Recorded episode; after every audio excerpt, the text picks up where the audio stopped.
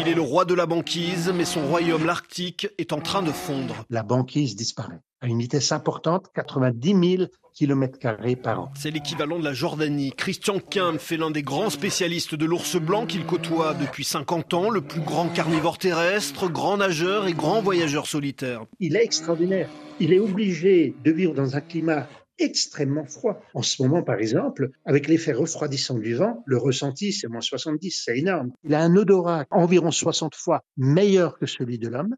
Il se met toujours un peu en hauteur parce que dès qu'il y a un obstacle, les odeurs remontent. Et l'ours, sur un iceberg, il dort, il a l'air de rien, mais fais-toi confiance, quand il a une odeur de phoque qui lui passe dans les narines, il réagit tout de suite.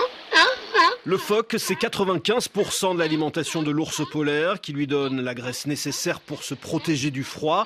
Un mâle pèse à peu près 500 kilos et la moitié de son poids, c'est de la graisse. Alors quand la banquise disparaît, c'est son terrain de chasse qui rétrécit, mais l'ours blanc peut manger autre chose. Il y a notamment les cadavres de baleines, c'est le cas aussi des morses. Parfois, on, le voit même, je l'ai vu à plusieurs reprises, brouter de l'air ou manger des algues.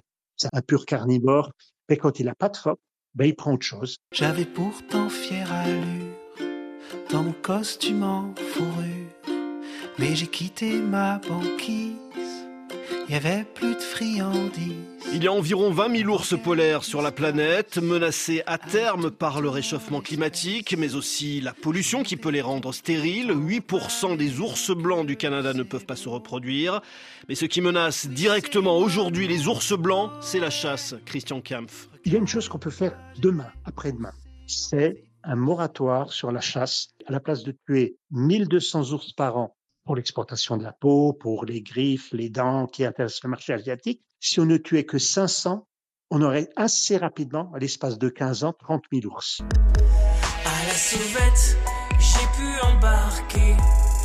Un iceberg, je me suis éloigné. C'est quoi un gros lard Alors ce n'est pas une insulte, ça s'écrit en un seul mot, un gros lard ou un pisli en anglais est le fruit de l'accouplement d'un ours polaire et d'un grizzly, l'ours brun qui vit au Canada. Plusieurs de ces hybrides apparemment moins bons nageurs et moins résistants au grand froid que les ours polaires ont été retrouvés dans le grand nord américain. C'est à cause du réchauffement climatique, les ours blancs vont vers le sud et les ours bruns s'aventurent au nord. Après tout, il y a 600 000 ans, les espèces n'en formaient qu'une. À la sauvette, j'ai pu embarquer sur un iceberg, je me suis éloigné. Je parle aux mouettes, j'apprends le cétacé. Pour trois arêtes, j'ai failli me noyer.